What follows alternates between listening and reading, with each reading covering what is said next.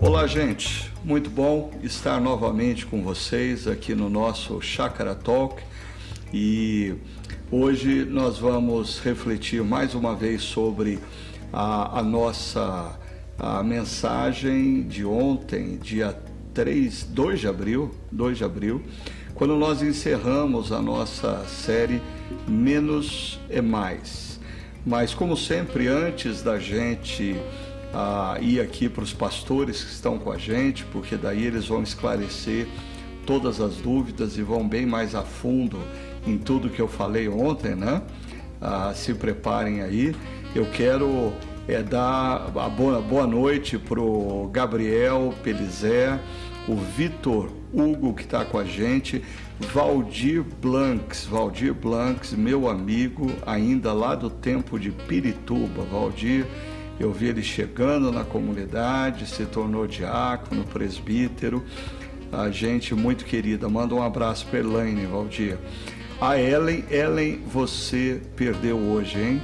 Assim, o Gabriel conseguiu entrar na sua frente. Eu acho que você está precisando de colocar um despertador aí no celular para retomar a frente desse processo, tá? O Leon a Marisa está com a gente aqui também. A Regina Cecília, a mais conhecida aqui no nosso meio como Cissa. Por sinal, se eu não conseguir falar hoje direito, é porque a Cissa andou apertando aqui o meu para-choque. A culpa é toda dela, tá bom? A Miriam Schwab, minha querida Mimi, muito bom ter você com a gente, Miriam. E aqui a próxima pessoa eu deveria deixar para o nosso pastor convidado apresentá-la, é a dona Ruth Vogel, né? A fiel também nos nossos podcasts. Gozado que a dona Ruth só aparece quando a, a, o André está por aqui. Tem uma razão. É, tem uma razão.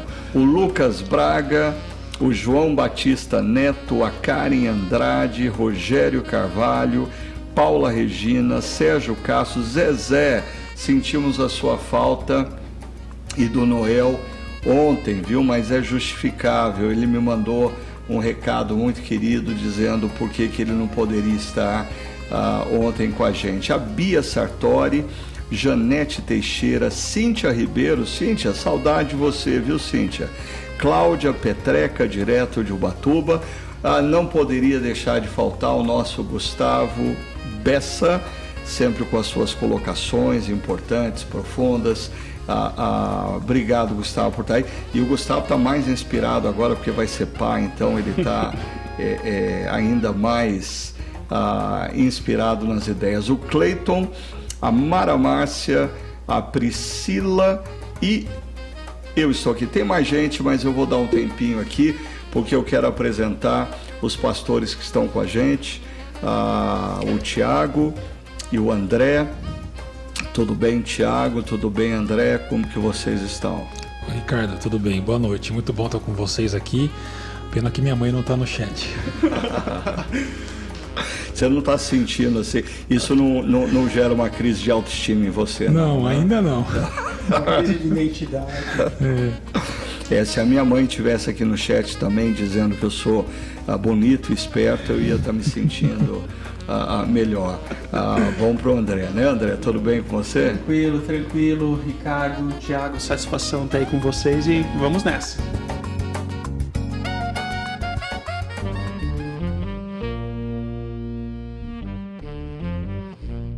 Ontem uh, nós encerramos a série Menos é Mais. Uhum. Uh, o propósito principal seria a gente falar uh, da nossa missão, né?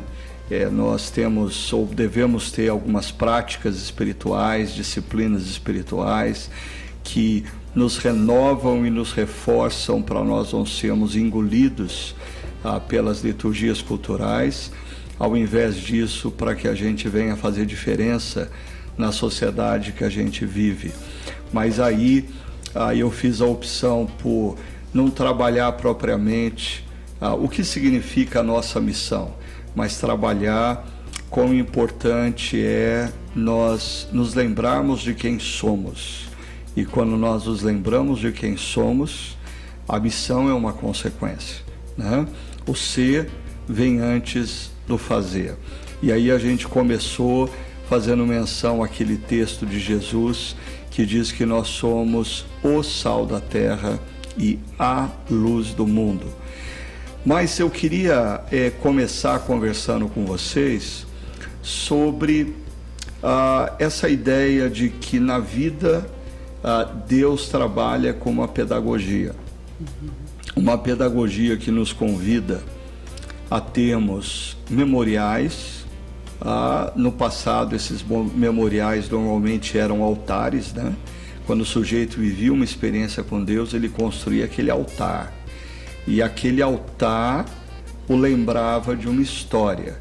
E essa história trazia um fato significativo para a vida dele. Ah, nós somos uma sociedade desprovida de rituais. A gente é tão é, tomado pelas urgências que às vezes Deus age a gente nem percebe e por não perceber a gente não cria altares. E por não criar altares, a gente não lembra das histórias. E por não lembrar das histórias, a gente não é impactado pelo evento principal dessa história. Na, na caminhada cristã de vocês, vocês se lembram de lugares, ah, objetos ou situações aonde essa pedagogia, é, o memorial, a história e o evento ah, se tornam significativos para vocês? Olha, Ricardo, eu assim, todos os lugares que eu vou assim, passear ou eventualmente viajar com minha família, eu preciso comprar algum alguma lembrancinha como uma forma de eu me recordar daquele local, né? Então a minha esposa até chama que é meu canto do perequeteco, assim, é porque tem lá acumulado lembrancinhas daqui e de lá, porque é a forma como eu tenho para manter a lembrança daquilo, daquele lugar que eu visitei, né? Mas tem uma foto minha e da minha esposa que para mim é mais marcante, porque foi justamente quando nós começamos a namorar. Então, 12 uhum. de dezembro de 2010. Eu não posso errar a data, né? Senão eu vou ter problemas, né? Então, assim, num casamento de um casal ah, de amigos lá na, numa praia, em Laguna, lá foi o momento, Laguna Santa Catarina, lá foi o momento que nós iniciamos o namoro, assim, há uma foto nossa que tá lá na, na, minha mesinha, assim, é uma foto especial, porque aquela a foto ela traz histórias, então eu tenho muito dessa questão de, de olhar para um objeto e lembrar da história que há por detrás, olhar para uma foto e ver a beleza que há por detrás. Agora com filhos, né? Então assim, tem o meu o meu, meu álbum de fotos lá que eu começo a olhar e perceber como o tempo passa rápido. Então assim, elas eram as crianças eram pequenas e aí de repente elas já estão grandes, como como o tempo passa rápido. A foto ela tem esse poder de trazer a lembrança assim de que a vida ela tem o seu tempo e a gente precisa aproveitar ao máximo aqueles momentos, né? Em relação à, à espiritualidade especificamente, né? Eu tenho uma memória afetiva assim da minha avó ensinando a Bíblia para mim. Era uma Bíblia de criança muito comum nos anos 90, muito conhecida que agora me fugiu o nome. Dela me ensinava ali a Bíblia, eu tinha meus três, talvez quatro anos. E quando ela e meu avô completaram 60 anos de casado, que daí eu fiz a mensagem e celebrei ali as bodas dele, eu trouxe aquela Bíblia, né? Eu mostrei, ó, essa uhum. foi uma liturgia, né? Não nessas palavras que eu aprendi enquanto criança e que está fazendo toda a diferença para mim hoje na minha vida ministerial, né, pessoal, profissional e assim por diante, né? Então assim são liturgias, elas são reproduzíveis, por assim dizer, né? Então essa essa é a memória que eu tenho assim de uma de uma lembrança que traz memórias bonitas que eu aplico na minha vida hoje. É, é. Eu, eu me lembro que quando eu tinha aproximadamente 18 anos, eu fui passar um período de férias na cidade de Vila Velha. E ali a Praia da Costa, hoje ela está muito diferente. E ali eu vivi um momento assim, eu tive contato com um grupo de jovens que eles estavam vivendo uma experiência de avivamento. Ah, e eles todas as noites quase que eles se reuniam na praia para cantar, para estudar a Bíblia e me convidaram para fazer vigília na praia e foi ali naquela praia que é, eu fiz uma oração é, entregando a minha vida a Deus e Deus começou a me falar acerca do ministério. Eu resisti grandemente. Então, é, e agora, uh, e ali naquela praia de Vila Velha também, eu, eu tenho uma das primeiras memórias da Sônia. Uh, eu estava andando com um grupo de amigos e encontrei, nós encontramos com a Sônia, ela, ela frequentava a igreja ali, ela tinha 15 anos de idade na época, é, 15 para 16, eu tinha 18 anos e então a, aquela praia ela me traz, ela, ela é um, um memorial que me traz histórias ah, com eventos muito marcantes. Uhum. Foi ali que eu me rendi a Jesus, foi ali que eu encontrei a minha esposa. Legal. Agora, e a sua história, Tiago? Ah, Ricardo, acho que como todos nós, nós temos várias histórias, mas eu estava tentando vasculhar aqui e, e eu lembrei de, de, algo que eu tenho até hoje comigo, porque eu, para jogar bola quando eu era mais jovem, eu morei fora de casa, numa cidade próxima de Campinas aqui, e eu estava no processo de conversão, nesse meio tempo que eu passei por uma experiência profunda de conversão. E eu lembro de, de receber cartas da minha mãe lá. Então a gente morava debaixo do da arquibancada, só meninos vocês não têm ideia do que acontece no alojamento de meninos quando o tio, o tio tranca e vai embora. E foi um tempo difícil, mas, mas muito bom. E eu lembro que eu, eu recebia cartas da minha mãe e minha mãe ela copiava textos bíblicos. Então tem uma lá, em especial que é o Salmo 121, que diz: Eleva os olhos para o monte, de onde me virá o socorro. A minha mãe colocava o texto bíblico, escrevia e mandava uma, uma oração para mim. Eu tenho todas essas cartas guardadas. Elas, elas são muito preciosas para mim. Uhum. Porque nesse período eu passei pela conversão de fato.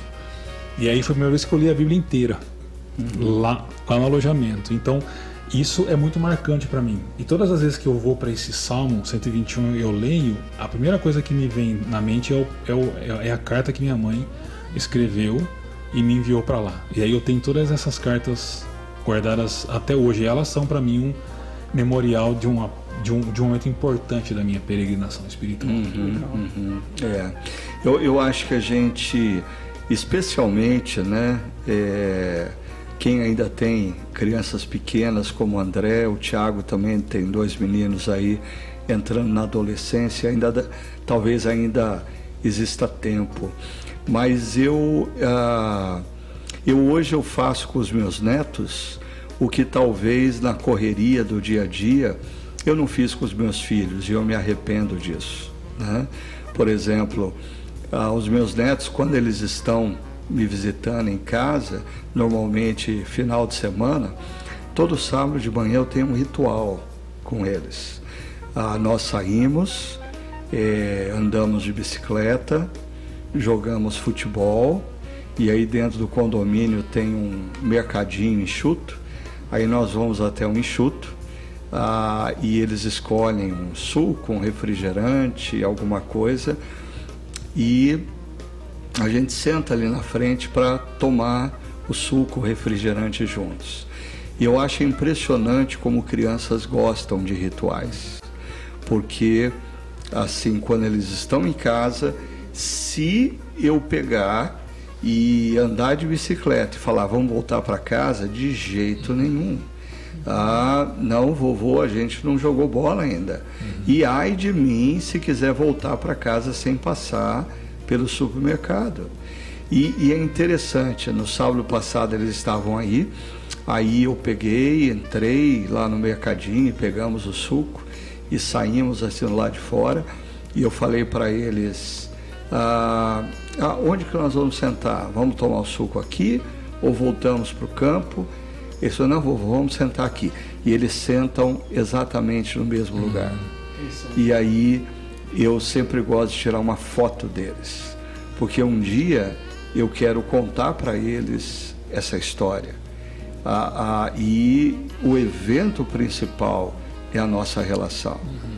Então, com que, o que, que eu estou querendo trazer com isso? Como eu acho que pais de crianças menores devido à correria do dia a dia, desperdiçam uma grande oportunidade de marcar a vida dos seus filhos com rituais, com memoriais, a, a, e o poder que isso tem na vida uhum. das crianças. Uhum. Ah, é, eu me lembro o Mike Gorin falando alguma coisa sobre pais comemorarem o aniversário de batismo dos filhos.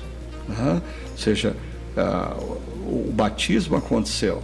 A gente comemora o dia de aniversário. Uhum. É, mas o, que, o impacto de uma, para uma criança, pais que comemoram o dia do batismo, uhum. relembrando o que aconteceu, relembrando o evento, a história e o memorial. Uhum. Isso é é interessante, né, Ricardo? Porque na semana passada você até mencionou na mensagem que teve esse contato aí com o Reverendo Messias de, de Londrina, né? Nesse, mesma, nesse mesmo evento que a gente estava, eu tive a oportunidade de tomar um café da manhã com ele, né? Que coincidentemente, assim, aquelas jesuicidências, né? Ele aparece assim do seu lado ali para tomar o café da manhã e e assim, o refeitório todo barulhento e ele com aquela fala bem simples, assim, baixinha, até você tinha que chegar pertinho dele para ouvir ele falando, né, 86 anos de idade, e ele falou assim: "Eu vou dar uma sugestão para você". Ele falou assim: Todas as vezes em que você experimentar algo bom na vida, algo que é gostoso, pegue a nota num papel, pega um baú em casa, e aqui baú ele está falando, sei lá, uma caixa, alguma coisa assim, e vai colocando lá dentro vai colocando lá dentro. Porque a vida pastoral, ele falou, é muito sofrida. Assim, a gente sofre muito, mas assim, a vida como um todo, né? Mas a gente tem muita alegria. Mas naqueles dias em que assim tiver a dor mais agonizante, vá lá naquela caixinha, daí você olha aquele memorial, né? Você olha aquele cartão e vê assim, poxa, Deus agiu aqui, que momento bom aqui, aquilo vai trazer vida para você. É o baú, é o baú. Então eu peguei aquilo para mim assim, a uma sabedoria como, como a dele, né? E eu, eu quero praticar isso na minha vida, seja diário, seja, seja um baú, mas assim, anotar as coisas boas que Deus faz na vida, porque elas são memorial nos dias ruins, uhum. nas dores e nas dificuldades. Né? Até ele compartilhou a experiência do diário, né? Ele disse para nós assim, Tiago, ah, se você me perguntar o que eu orei, ou pelo que orei, no dia a 13 de julho de 1963, eu sei, uhum. porque eu guardo todas as minhas agendas de oração. isso, isso é ritual. É, uhum. é, é. Porque ele consegue, ele explica, né? Porque assim, é o pedido e ele consegue fazer aquele follow-up de quando Deus responde aquele pedido. Né? Então é interessante. E aquele antes e depois, aquilo, aquilo é muito edificante, assim, pô em tal situação Deus proveu, seja ou respondeu uma resposta, seja o sim, seja o não, sabe? Isso, isso é muito legal, muito bonito. E, e eu acho que essa, a, a, essa coisa do, do memorial que tem por detrás uma história e tem um evento central, ah, eu acho que ele, pelo menos na minha vida, está muito relacionado também a pessoas que são carinhosas e, e assim, detalhistas o suficiente para não deixar passar em branco uma situação ah, e, e celebrar com um presente. Às vezes esse presente ele pode ser caro, ele pode ser barato, mas eu não sei se você já notou isso. Ah, você às vezes recebe presentes que são genéricos, ele serviria para qualquer pessoa mas às vezes você recebe um presente que você percebe essa pessoa é, me conhece, essa pessoa pensou em mim quando comprou esse presente. E, e, normalmente, quando é um objeto, alguma coisa que dura mais tempo, aquele objeto tem o poder de trazer a história da amizade e o evento por que aquele presente foi dado. Uhum. E isso é muito marcante, isso renova, isso restaura a vida da gente. Eu domingo passado e até levada e acabei não levando, mas eu falei da caneta, né? Que um casal de amigos me deu uma caneta num dia em que eu estava profundamente triste e achando assim, uh, não vale a pena não vale a pena a caminhada pastoral. Você se dá, se dá, se dá, e o dia que você não conseguir corresponder à expectativa da pessoa, a pessoa vira as costas e simplesmente é como se você nunca tivesse existido na vida dela. E aí, naquela manhã, eu fui estudar a Bíblia com esse casal, que eu já estudava a Bíblia há cerca de dois anos, e era próximo do Natal. E aí, quando acabou o nosso estudo naquela manhã, eles disseram: a gente queria dar um presente para você. E eles me deram aquela caneta. E eu disse naquela manhã: vocês não sabem ah, o quanto é significativo esse presente, porque eu vim para cá pensando: não vale a pena. Né? E hoje, quando eu olho aquela caneta, eu trago à minha memória uma história e um evento principal. Ah, Deus, através daquele presente, ah, falou para mim: vale a pena, vale a pena. Assim, existe gratidão, existe expressão de carinho também para com você. Para mim, assim, Deus demonstrou o carinho dele através daquele casal com aquele presente. Né? Então, ah, olha, eu, a gente está aqui num papo bom. Eu queria só mencionar que também está no nosso chat aqui. Eu falei da Priscila, ah, de Baton Rouge, ah, o Noel Ribeiro, meu querido Noel, a Sumara, bom ter você aqui também, o César Osvaldo, ah, o Livan, seja bem-vindo, Livan, um homem sério agora, casado a Bianca entrou por aqui, a, Ana Carolina Gama. Ana Carolina, lá do Canadá. Que bom. Legal. Carolzinha, né? saudade de você, viu, querida?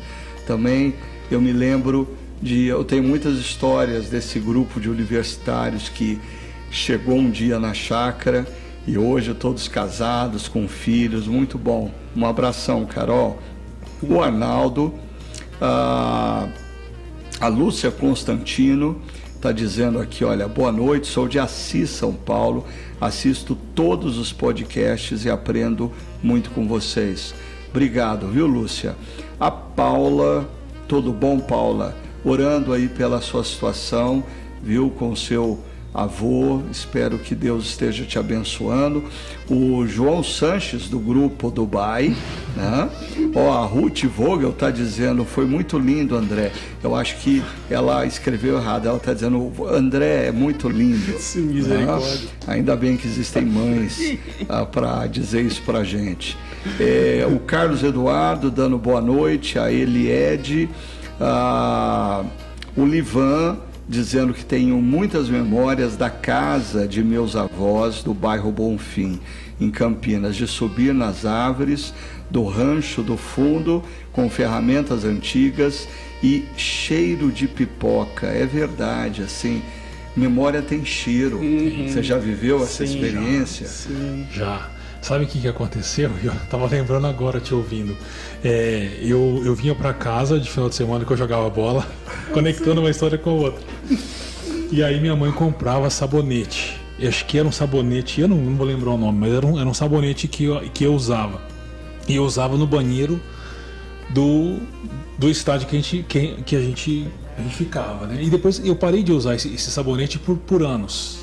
Cresci, casei, um dia eu vou no mercado, eu encontro esse sabonete e eu pego eu cheiro. A hora que eu cheiro, eu lembrei do piso, da cor do piso, do box, dos boxes do banheiro, mas veio assim, é como se eu tivesse ido para lá e voltado sem sair do, do, do do, do, do, mercado, né? Mas é por isso que era. Era, sabonete Febo? Não, era não. Febo, era um outro de ação antibacteriana, porque eu jogava bola, né? E caía o tempo todo. Mas é por isso que eu acho que é legal, Ricardo, a CI. E por isso que eu gostei muito do, do movimento que você fez ontem. Porque quando a gente come e bebe, a gente sente o cheiro, uhum. o sabor, a textura daquilo que a gente está comendo, né? E, e, isso marca, porque esses sentimentos que marcam a gente, de alegria, né, gosto, cheiro, porque nós somos animais, é, entre aspas, litúrgicos, e essas coisas que nos marcam. Por isso que a ceia é um momento muito especial, porque a gente come e bebe. Uhum. Não é só algo racional que a gente ouve uma, uma frase, olha, Jesus ele morreu por nós. Não, a gente come e bebe a morte de Jesus por nós. Por isso que eu acho que a ceia devia ser feita assim com um pão fresquinho saído do forno, aquele assim da avó, que uhum. quando ela tira do forno, a gente está lá no quintal e a gente sente o cheiro do pão. E o, o, o, vinho tinha que ser vinho mesmo, nada desse negócio de suco de uva. Ah, mas assim, aquele vinho que você abre também e você sente o cheiro. Porque daí isso me lembra Elias, né? Hum. Elias, quando estava na caverna, lá envolvido em depressão, ele, ah, ele acorda com o cheiro do pão fresco. Com o cheiro do pão. Agora, tem gente que é chique, ó. O João Sanches aqui do grupo Dubai, ele diz que sempre que ele viaja para o exterior com a Cláudia, olha só, eles passam pelo free shop e eles escolhem cada um um perfume novo para eles usarem durante a viagem. Olha aí a dica para os casais. É, né? Aí eles sempre, quando sentem o cheiro do perfume, se lembram da viagem é que eles fizeram. É, a gente ficou de falar, né? Ah, legal. E o, o, também aqui o Fabrício, Fabrício da Centralidade Franca, Centralidade, uma das igrejas que a gente apoiou na plantação. Fabrício, muito bom ter você. Fabrício é fera aí na área da comunicação, da produção audiovisual, viu? A, a Adelaine, boa noite pessoal. Sou da igreja de Bertioga, pastor Diego. Diego, meu ex-aluno, bom ter você aí também, viu? Ah, o Samuel Lopes diz: Pastor Ricardo, sou grato a Deus pela sua vida. Nessa semana fui edificado pela sua mensagem de 10 anos atrás. Uau! resgatando a prática da oração. Tem tudo a ver com o que vocês estão falando hoje, é verdade. E ah, olha, eu queria pedir para a turma aí que está no chat, ó, fica à vontade de fazer perguntas, ok? Ah, e aproveita aqui a presença do pastor Tiago e do pastor André para fazer pergunta difícil. Não faz pergunta fácil, não. Então, eu queria ah, ir para o. Pro, ah, para o conteúdo da mensagem em si. Nós falamos como a, a Páscoa ou a cerimônia da Páscoa trazia para o povo judeu uma história, um evento central nessa história e resgatava a identidade deles, ou deveria resgatar, porque ao invés deles fazerem diferença entre os povos e abençoar os povos, eles se tornaram como eles. E aí nós vimos que a, a Jesus ele pega o vácuo da Páscoa, ele ressignifica a Páscoa para a nossa ceia. E a ceia também é um memorial que nos lembra de uma história, que tem um evento central que deveria reavivar em nós a nossa identidade. Eu vou começar fazendo uma pergunta difícil. É, seria possível a igreja cometer o mesmo erro do povo de Israel e, ao invés de fazer diferença, sucumbir e se tornar igualzinho aos homens e mulheres que não pertencem a Jesus? E quais as implicações disso? Ah, missiólogo, você responde. eu acho que sim, cara. eu até penso assim que, olhando para minha história, eu lembro de algumas celebrações da ceia que como, como aquilo era algo automático, como aquilo era feito assim sem, sem um sentido, sem trazer esse significado da história que há por detrás, como era uma coisa vazia, assim, eu tenho algumas lembranças, falando de lembranças, assim, algumas lembranças assim que são negativas dentro dessa dimensão uh, da minha experiência na comunidade. Mas a partir do momento que você compreende que a ceia não é um rito como um fim em si mesmo, mas que ali há um fator memorial da presença de Cristo entre nós, onde você come do pão, bebe do, do sangue de Cristo e aquilo carrega uma história e que ali você é nutrido, impulsionado para estar fazendo, a, praticando a missão no dia a dia, aquilo muda a perspectiva, isso, isso muda a compreensão de como nós compreendemos a ceia. E há até, inclusive, alguns autores, alguns teólogos que compreendem que a ceia deveria ter praticamente todo encontro, né? Todo culto deveria ter a ceia, que assim, não que ela necessariamente seja o centro da liturgia, mas porque aponta para aquilo, né? Toda liturgia aponta para a palavra e a palavra visível que é a ceia, mas quando a gente faz aquilo de uma forma assim, de forma irreverente, sem compreender qual que é a compreensão que há por detrás ali, realmente nós podemos cair nesse mesmo erro do povo de Israel de ser sucumbido ah, na compreensão das liturgias culturais e assim realmente não levar aquilo para frente. Paulo é muito categórico nisso, né? Porque ele fala assim: se a gente participa da ceia ah, com, com a fé em Cristo é para nossa salvação. Mas se a gente faz aquilo como um rito automático sem a fé, aquilo é para nossa condenação, assim, é muito sério o que está uhum, sendo falado. Uhum. Então, assim, ali não é um teatro sendo realizado, mas é algo muito sério e que, que nutre e que traz implicações na nossa vida também, é. né? Uhum. Então, eu eu tenho que, que, que, concordar que, infelizmente, sim, muitas igrejas elas, elas se perdem e elas é, são engolidas pela cultura. Né? E por duas razões, eu acho, quando a gente está falando de ceia, porque é, quando a gente celebra a ceia como igreja, a gente entra num fluxo histórico que conecta o, o, Egito com as bodas do Cordeiro que nós vamos celebrar. E os dois erros básicos são: primeiro, não entender o que significa a palavra lembrar, o verbo lembrar na Bíblia. Uhum. A gente imagina que é uma é uma memória simples, não é isso. Quando os profetas chamam o povo para lembrar de alguma coisa, é uma atitude na qual o passado vem para o presente e muda o nosso, o nosso presente com base naquilo que aconteceu no passado. Então, esse peso desse verbo e dessa ordenança. Mas a segunda razão é porque eu, eu, eu acho que a gente se esquece do que nós seremos um dia. Uhum. Porque a ceia, ela é uma lembrança do que aconteceu no passado, mas é uma lembrança também do que vai acontecer ainda. Uhum. E é interessante porque quando a gente olha para o futuro, por exemplo, as igrejas em Apocalipse, capítulos 2 e 3, elas estão todas enfrentando dificuldades, umas piores, outras melhores. Quando chega no final do livro, é uma noiva perfeita descendo dos céus. Qual é a igreja? As duas. Hum. Mas a, a igreja, as igrejas do capítulo dos capítulos 2 e 3, elas devem olhar para o que elas serão e isso te dá um caminho. Eu, eu aprendi isso quando a minha esposa ela engravidou do primeiro filho, do Arthur. Então ela engravidou logo no começo e eu estava igual o reino de Deus. É já, é, já, mas ainda não. Eu era pai, mas ainda não. Uhum. Só que é engraçado porque estava bem no início a gestação dela, então eu, eu era pai, mas ainda não, mas eu já me comportava como pai. Porque ser pai estava na minha perspectiva. Uhum.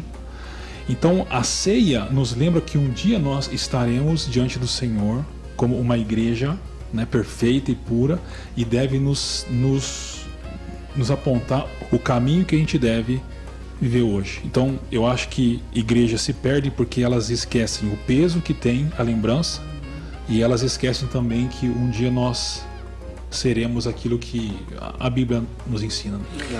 E é interessante, pensando é, no contexto maior da nossa série, que fala sobre é, práticas espirituais como adoração e reflexão, amizades espirituais, orientação e mentoria. E aí a, a, a ceia ela, ela é mais uma das práticas espirituais comunitárias que a gente tem no contexto da adoração. Né? Mas é, eu queria ouvir um pouquinho vocês sobre o seguinte: a, as liturgias culturais parece que nos influenciam, nos deformam independentemente de nós as vivemos de forma consciente. Perdão.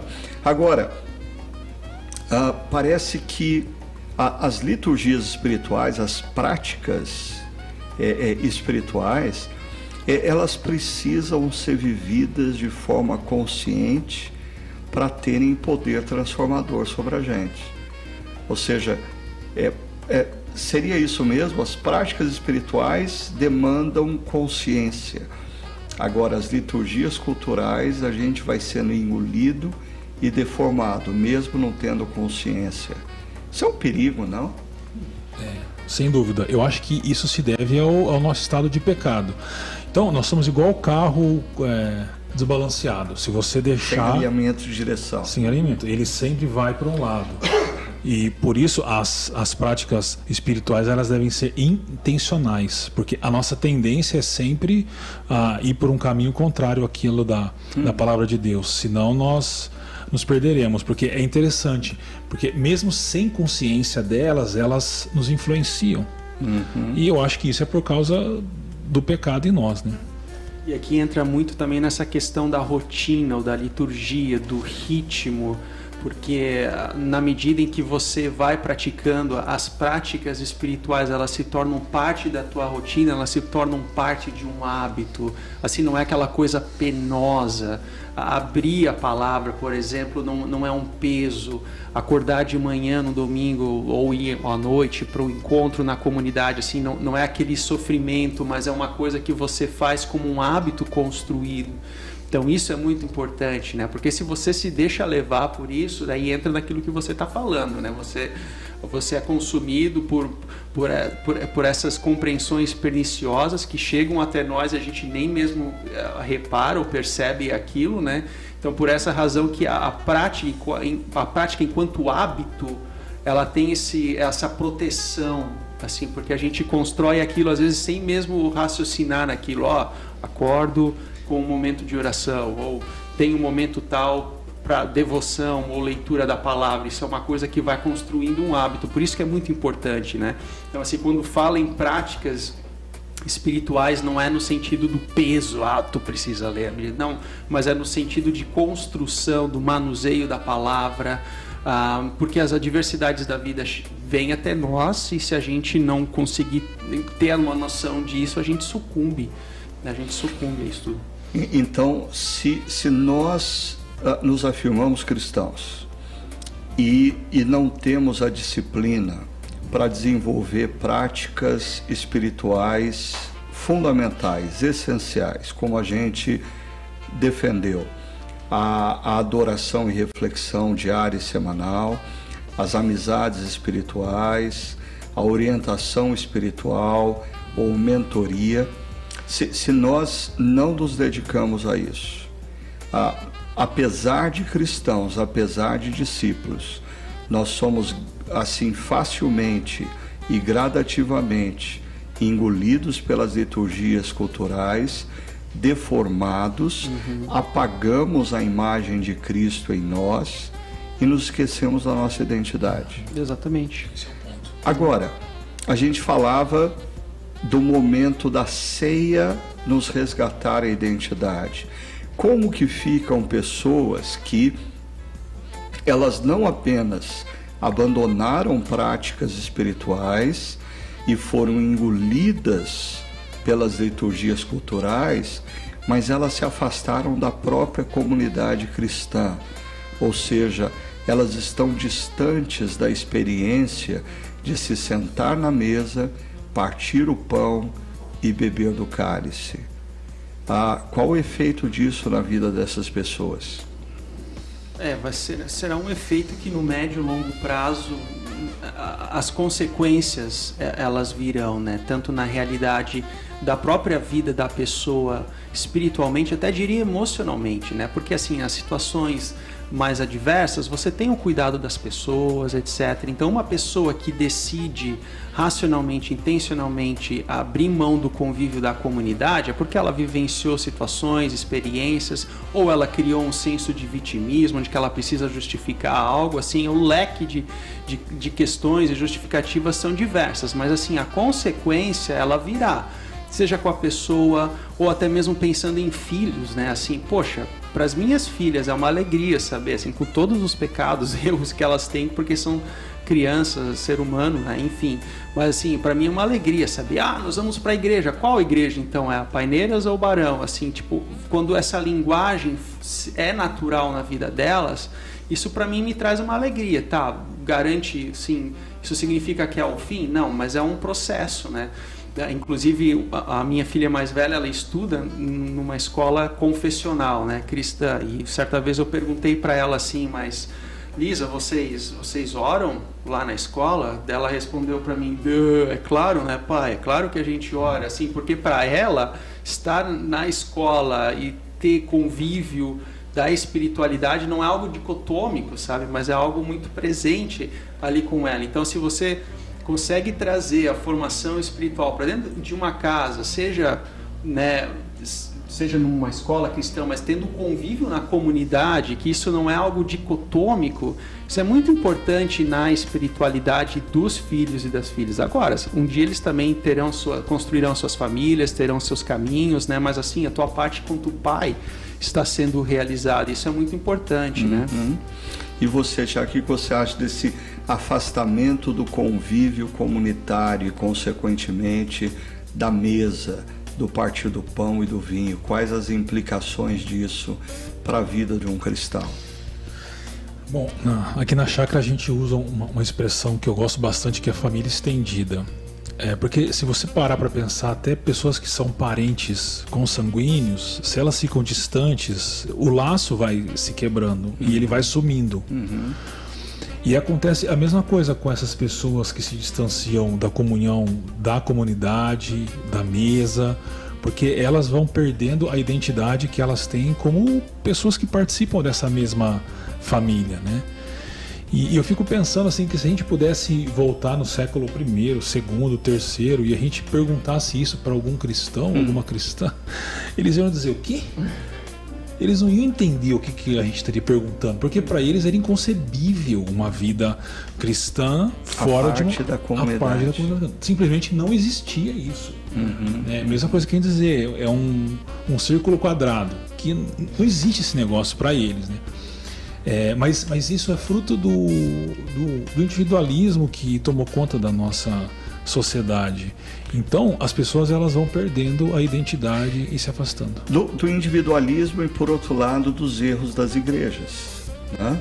Acho que assim, eu às vezes vejo algumas coisas é, na TV ou leio, ou eu já vivi situações em que eu fui convidado para falar em algum evento, em alguma igreja, e quando eu olho aquilo, eu entro em crise, eu digo, meu Deus, eu. Ah, de duas, uma, ou, ou isso não é a igreja do Senhor, ou eu não pertenço à igreja, porque eu não tenho identidade com algumas coisas. Uhum. Só que eu acho que algumas pessoas confundem né, e, e generalizam, e por causa dos problemas que vêm em algumas igrejas, rompem é, é, com toda e qualquer igreja. Agora, pensando nessa realidade, igrejas têm problemas, igrejas erram, igrejas não são formadas por pessoas perfeitas. O Davi quer, ele faz uma pergunta aqui, por sinal que no nosso chat deu uma aquecida agora, a turma acordou. O Davi quer faz a seguinte pergunta: ah, Deus vai cuidar da sua noiva? E como foi o Tiago que usou essa expressão, vou dar a pergunta para ele. Vai dar a ela o óleo do Espírito Santo para que ela esteja aguardando o noivo e nos acordando com a luz dele? Não? Ou seja, estou entendendo que o Davi está dizendo: ó, Deus vai cuidar dessa igreja, apesar dessa igreja ser o que ela é, ela, é, é, ela vai chegar no final e vai encontrar Jesus? É. Pela pergunta do Davi, ele está pensando em dois textos, o que eu citei de Apocalipse e aquela parábola que Jesus conta das mulheres com a lamparina. Das né? dez virgens. Das dez virgens, é. é. E aí a gente tem que fazer uma separação. Que separação que é essa? Deus vai cuidar da sua noiva e vai levá-la até o final? Vai. Vai. Isso é um fato. Agora, uma referência à parábola que Jesus contou é, das dez virgens, o teor daquela parábola é nós estarmos atentos a isso. Então, uhum. a igreja vai, agora, você vai? Essa é uma questão que a parábola de Jesus desperta. Então, sim, Deus vai levar a sua noiva até o final, mas cada um de nós precisa estar atento ah, como as virgens, aquelas que dormiram, né? É, nós devemos ser como as outras que ficaram atentas, esperando a chegada do, do noivo, senão a igreja vai, a gente não. É interessante, e até isso nessa pergunta me fez lembrar as próprias palavras de Jesus na chamada Grande Comissão, né? quando ele diz em Mateus 28: Eis que estarei convosco até a consumação dos tempos. Então, assim, sim, Cristo ele está conosco, Deus está conosco, ele vai cuidar da sua igreja, da sua noiva a despeito de todas as dificuldades, desafios e assim por diante. Mas essas, esse aspecto individual, assim, isso, isso também é uma realidade é. também, né? Então, claro, a gente enfatiza o aspecto comunitário da igreja, porque nós vivemos numa sociedade individualista, etc. Mas ainda não exime a realidade da pessoa, da, da experiência pessoal, da individualidade. É, a gente pode dizer que as, as virgens que ficaram foram as que foram engolidas pelas liturgias culturais. Interessante. Né? E acabou o óleo. E acabou, acabou o óleo. E é, e é, interessante porque o Davi ele faz aqui uma menção do óleo do Espírito, né? E Efésios fala sobre a necessidade de nós nos deixarmos encher pelo Espírito. E o contexto ali de Efésios é deixarmos, encher, nos deixarmos encher pelo Espírito através de disciplinas espirituais Exatamente. como a prática da adoração e reflexão, uhum. das amizades espirituais, falando uhum. entre vós com hinos e cânticos espirituais e deixando-se guiar por líderes espirituais, ou seja, talvez a, fazendo aqui uma analogia, nossa o óleo da nossa lamparina, ele ele vai terminando e vai se, se esgotando, na medida em que a gente não se expõe ao Espírito Santo através das práticas espirituais. Uhum. E aí eu me lembro de uma analogia que o Dr. Russell Shedd fazia sobre essa questão de você estar cheio do Espírito e ser luz e você, se, você não se deixar encher pelo Espírito, porque você não está no convívio da comunidade praticando a, as disciplinas espirituais e o espírito se apagar em você. Ele normalmente pegava uma lanterna e, e acendia a lanterna e dizia: a, a luz está aqui, ela está iluminando. Mas daí ele tirava as pilhas da lanterna e não, não tinha luz quando ele ligava. Ele dizia: uh, Eu não tirei a luz ou, ou a lâmpada da lanterna. E ele fazia essa analogia para falar sobre a salvação em Cristo. O fato de um cristão ter apagado o espírito dele não significa que ele não tem mais a salvação, mas ele perdeu o poder de fazer diferença no mundo e de influenciar. Então, eu, eu acho que assim, o, o diabo sabe que ele já perdeu a batalha ele sabe que a obra que Deus fez em nós ou começou em nós, Deus vai concluir essa obra, ah, Deus vai levar a igreja até o dia final, mas ah, ele tenta tirar de nós a capacidade da gente ter poder para fazer diferença e influenciar, ou seja, ele vai nos drenando energia até a gente se apagar. Mas mais uma pergunta, e dessa vez eu vou para o André. Olha, o Lucas Braga, ele diz: como impedir que os ritos espirituais, as práticas espirituais, a ceia, a leitura bíblica, a adoração, percam sua qualidade e entrem no automático? É o que a gente estava falando de que as práticas espirituais elas fazem diferença em nós na medida em que nós a exercitamos de forma consciente.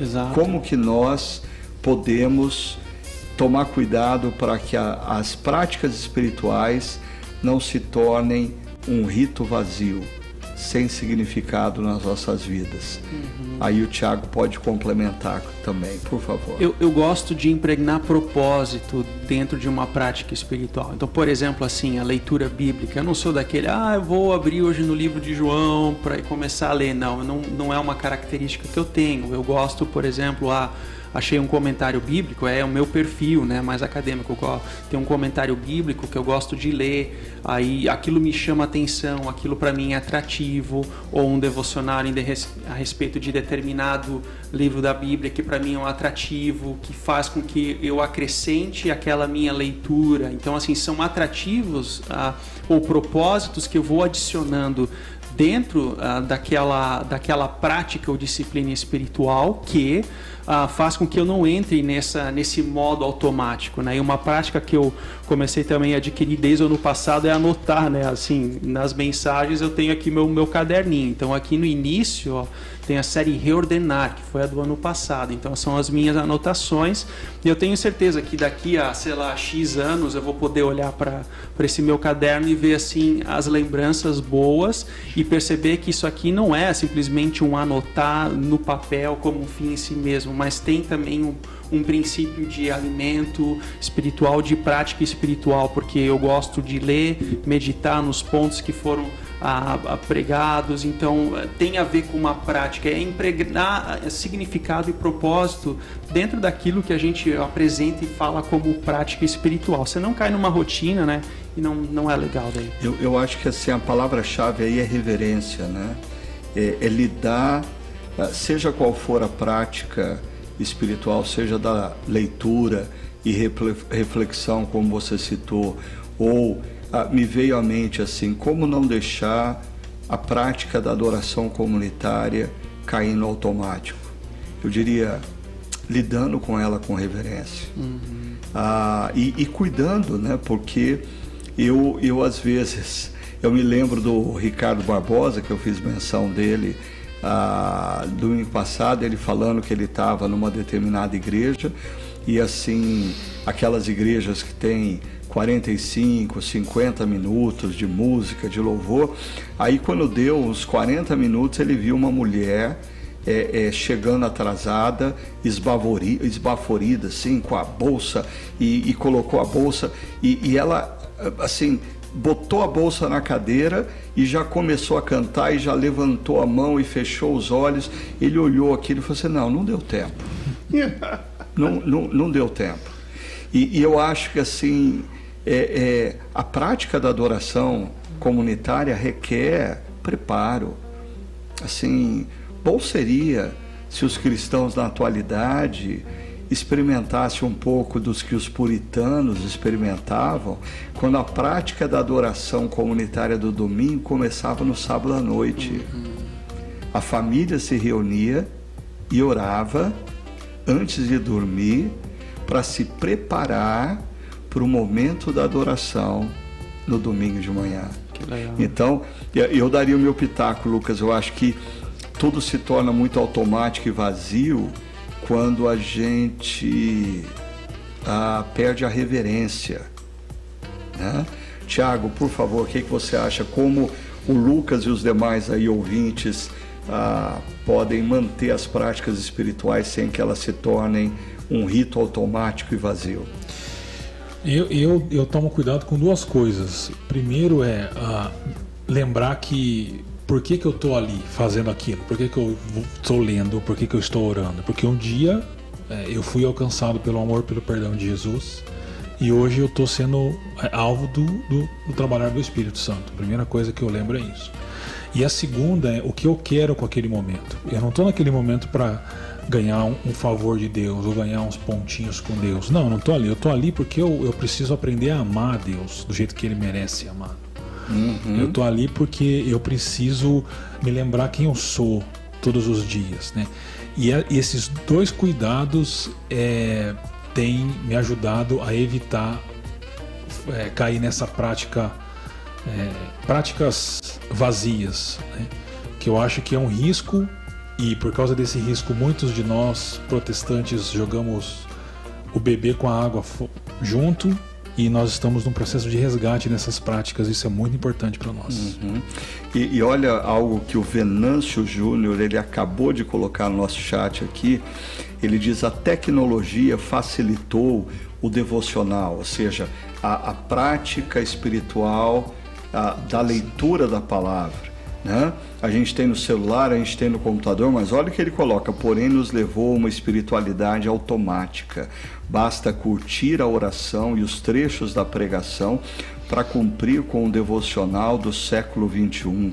E, e Venâncio, o que para mim é mais assustador é perceber que as pessoas elas não perderam só o hábito de ler a sua própria Bíblia mas elas perderam o hábito de ouvir Deus falando com elas. Assim, as pessoas elas ah, escutam o que Deus falou ao pregador e, e essa é, é, um perigo esse negócio da gente confundir a, a, a prática da adoração diária e da reflexão diária com ouvir podcast. E aqui a gente está dando um tiro no nosso próprio pé mas assim, a gente não pode deixar Sim. as pessoas confundir. Nada substitui o nosso tempo pessoal e na presença de Deus. E aí deixa eu mostrar uma coisa aqui para vocês se eu conseguir achar, porque a turma tá assim mandando bala aqui. Olha, olha o que o Mateus Piva resgatou. Ele diz que Soren Kierkegaard nos ensina que devemos praticar a Bíblia ao invés de criarmos o hábito de interpretá-la. Para ele, só entendemos um texto bíblico quando o vivemos. Esse é meu aluno, viu, Ricardo? Eu sei. Ele é seminarista aqui no SPS e acompanha sempre a mais profundo esse é, negócio. É, porque eu, eu acho que a leitura da Bíblia se torna uma prática automática quando a gente acha que a gente tem que ler a, a Bíblia de maneira mágica. Não, eu tenho que ler a Bíblia todo dia, senão eu não vou ter sorte no dia de hoje.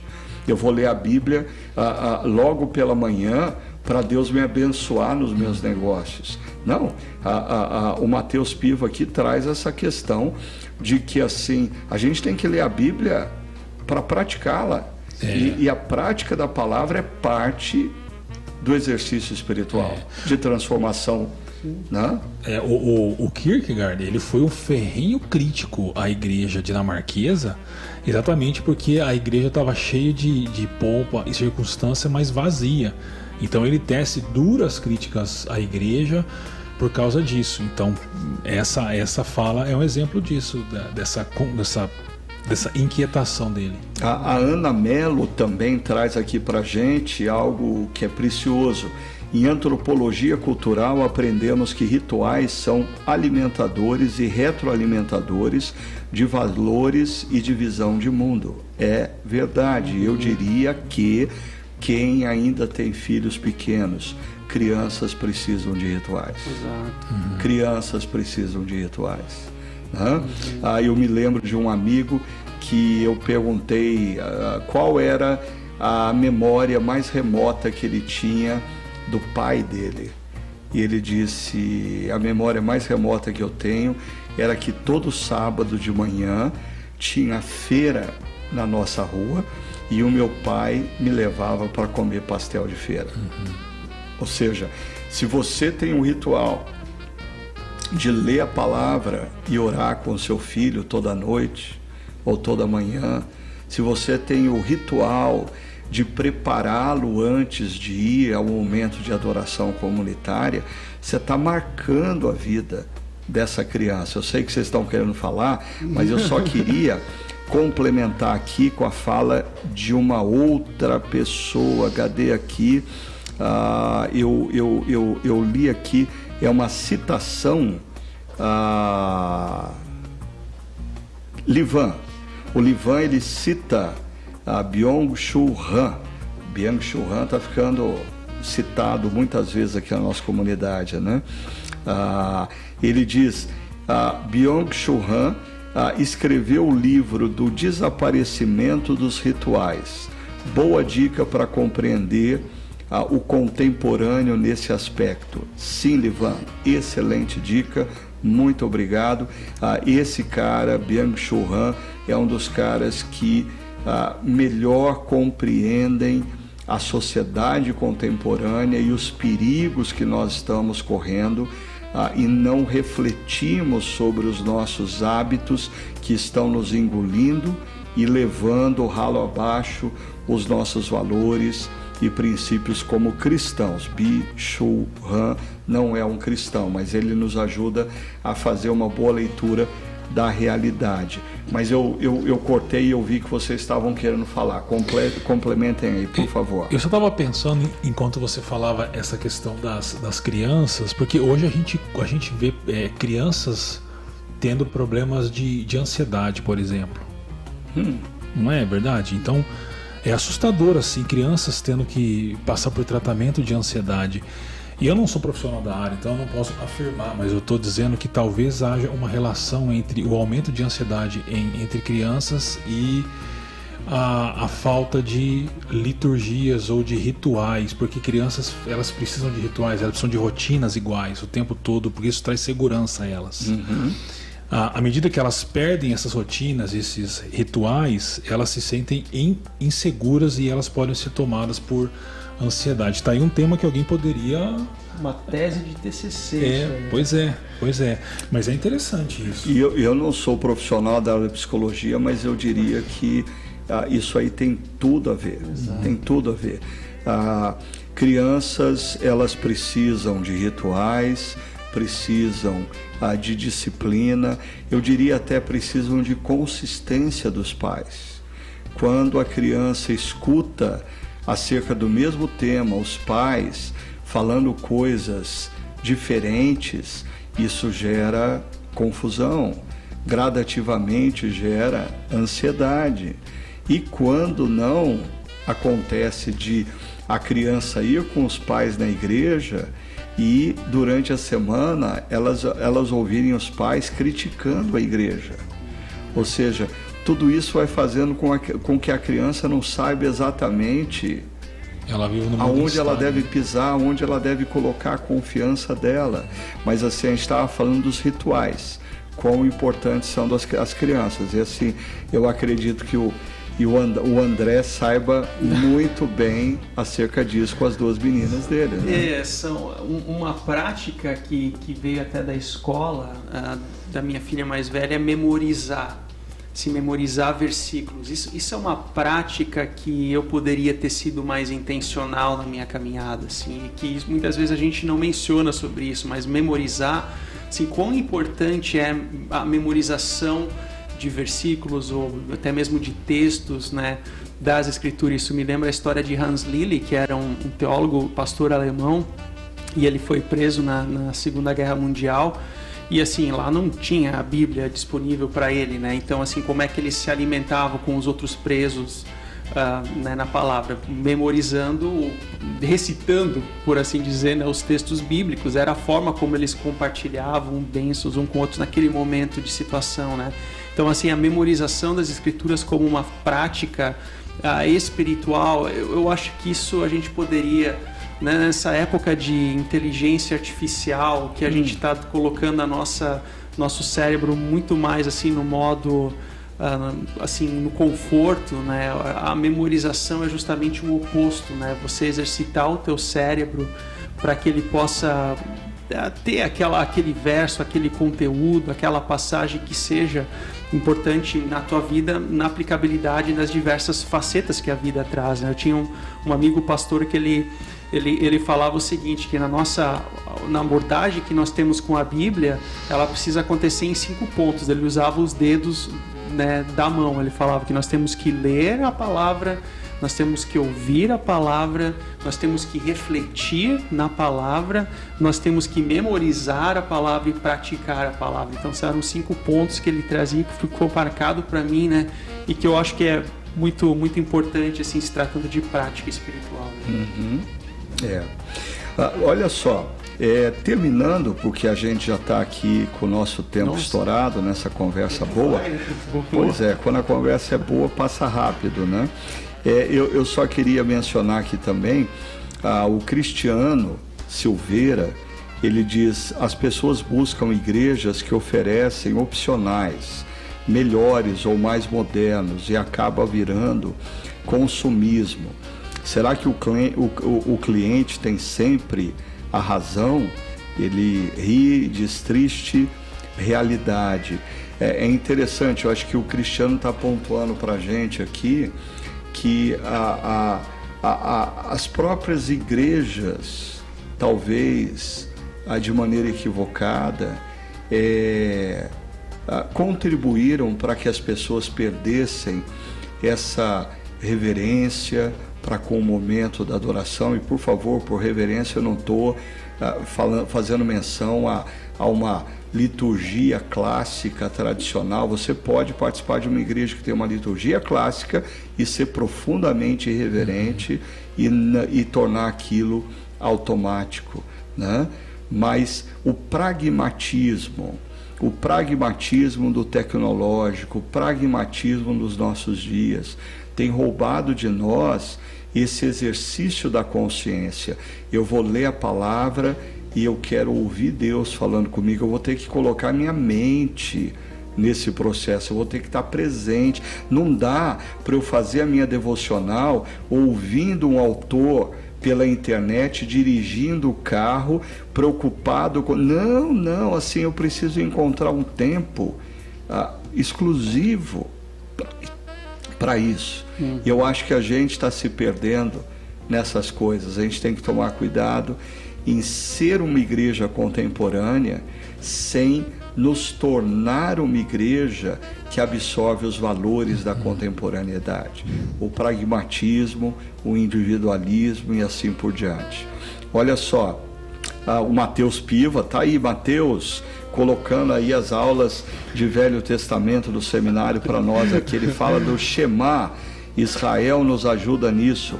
O povo de Israel tinha que colocar na testa, nos umbrais, falar de manhã, de tarde à noite. Precisamos lembrar de Deus o dia todo. Aí, ó, André, o Mateus Piva reforçou isso aqui que você disse, e lá atrás também eu me lembrei aqui que a, a, a, a, a Pri, a Pri, que é uma fotógrafa sensacional, ela disse que ela e o Ale, o marido dela, também têm a prática de anotar no caderninho uhum. ah, todas as mensagens. E eu, eu admiro pessoas que ah, às vezes estão lá na comunidade e assim ah, estão tomando nota de tudo, uhum. né? Porque a gente precisa. Só, só um detalhe sobre isso. Eu acho que mais uma vez a tecnologia nos trai. Porque algumas pessoas escutam uma mensagem sempre com o seguinte pressuposto: se eu precisar resgatar isso, está na internet. E isso faz a gente não dedicar a atenção que deveria dedicar. E a gente nunca vai encontrar tempo na rotina para voltar à internet mas aqueles que registram, anotam, ah, eles estão vivendo o processo mais profundamente. Exato. Né? Eu acho que eles estão até mais próximos da cultura bíblica do que nós, porque a cultura bíblica era uma cultura oral. Uhum. Então, quando você estuda os textos, você percebe que os autores eles colocavam palavras-chave para as pessoas irem percebendo o que, que eles estavam querendo dizer. Os evangelhos são assim. Tem um livro que eu li uma vez que a abordagem dele é, é essa. Ele mostra como que os textos dos evangelhos eles foram escritos para serem lidos e ouvidos, não para serem só lidos, né? É, só que a gente vai perdendo essa capacidade. É. E a gente precisa retomar isso, porque é importante, à medida que a gente ouve e absorve isso, desce para o nosso coração e muda nossa vida. É. Olha, o chat está bombando. A gente teria conversa por uma noite toda, mas não dá. A gente tem que parar. E eu vou parar só fazendo menção aqui da querida Aida Rossi, que faz parte da, desse grupo de universitários que chegou na comunidade lá por volta de 2002, 2003. E aí ah, acabaram se casando com rapazes ali. Hoje a, a Ida, eu acho que ela está em Recife, se, não, se, eu, se, se, essa é a última informação. Ela está lá para Recife, ela diz as relações familiares na sociedade contemporânea e os excessos citados de informação e demandas representam um desafio para criar memórias saudáveis. É verdade, Aida. E a Aida, lá atrás no nosso chat, ela exercitou uma memória saudável. ela se lembrou da Zoraida, que está com a gente aqui também, Zoraida, é, querida. Muito bom ter você aqui, muito bom ter a Ida também. E, e, e é interessante, a gente fala do lado ruim da tecnologia, mas eu queria terminar falando do lado bom da tecnologia.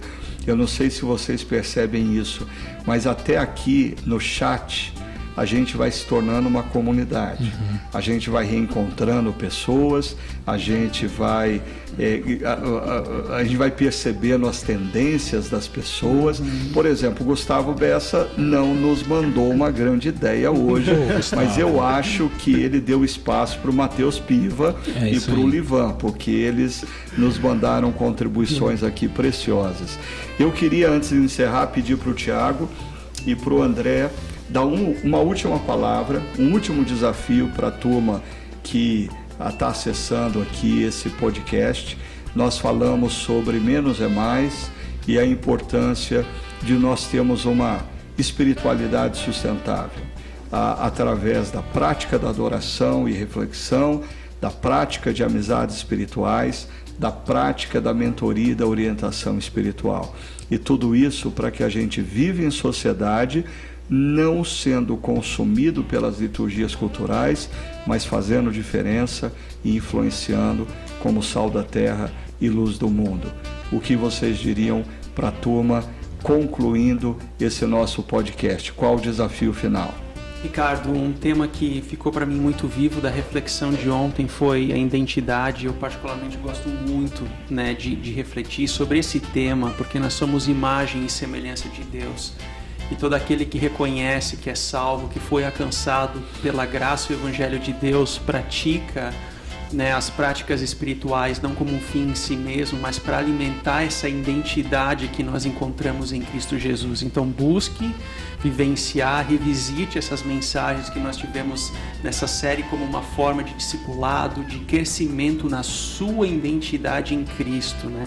Você você é amado por Deus, nós somos pecadores, mas nós somos amados por Deus e essa é nele que nós encontramos a nossa identidade. Como que nós alimentamos? Tempo de adoração, grupos pequenos, né, mentorias, etc, etc. Então aproveite esse conteúdo que é um, é um discipulado aí de prato cheio. É, eu, eu vou pelo mesmo caminho, Ricardo. Eu, eu acho que o que a gente fez nessa série na nossa comunidade foi no mundo é, com tantas ofertas, ah, com tanta coisa, nós fomos ao mínimo irredutível para a caminhada cristã saudável. E nós resgatamos é, princípios muito importantes de tempo de adoração e de, de reflexão. Eu sempre lembro né, do ciclo diário e do ciclo semanal, a caminhada com amigos espirituais e a mentoria. E aí tem gente que, que, que eu acho que ouve isso e não acredita muito. E aí eu queria só terminar com uma palavra de, de desafio faça isso. Né? Faça esse tempo de adoração e, reflexão, se conecte a um grupo, tenha mentores e você vai ver o que, que vai acontecer Prove, na sua vida. né? Prove. Exatamente. Legal. Exatamente. E, e, eu queria agradecer o Tiago e o André por enriquecerem aqui a nossa conversa e nos abençoarem tanto, mas eu quero também é, lembrar a todos vocês que estão nos acompanhando agora ao vivo ou vão ter acesso a esse podcast em outro momento, que no próximo domingo nós vamos estar começando uma nova série. E essa série vai ser justamente dirigida ah, pelo Tiago e o André que estão aqui com a gente.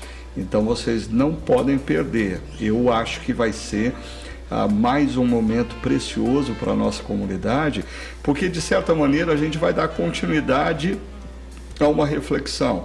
Ah, o tema da série é a, ah, a cruz e a flauta, o caminho de Jesus e os caminhos os atalhos humanos. e os atalhos humanos. Ou seja nós vamos estar falando ainda sobre ah, esses atalhos culturais que exercem poder sobre nós e que estão distorcendo a mensagem cristã que tem no seu centro a obra de Cristo feito na cruz.